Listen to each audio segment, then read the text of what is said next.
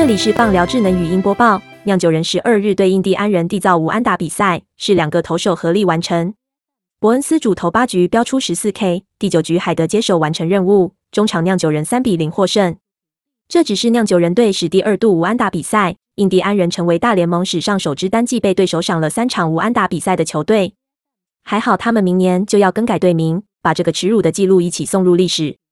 伯恩斯是本季最厉害的投手之一。他的自责分率降到联盟最佳的二点二五，还有百分之三十五点四夺三振率高居国联之冠，与道奇投手薛尔瑟不相上下。两人也都被视为今年国联赛扬奖的竞争者，差别只是伯恩斯没有那么大的名气。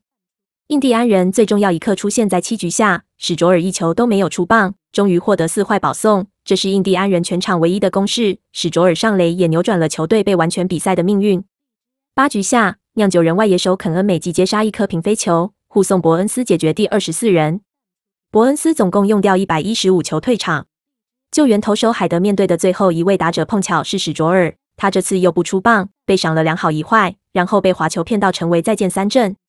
伯恩斯固然了得，但这已是大联盟本季第九场无安打比赛了，追平一八八四年以来的单季历史纪录。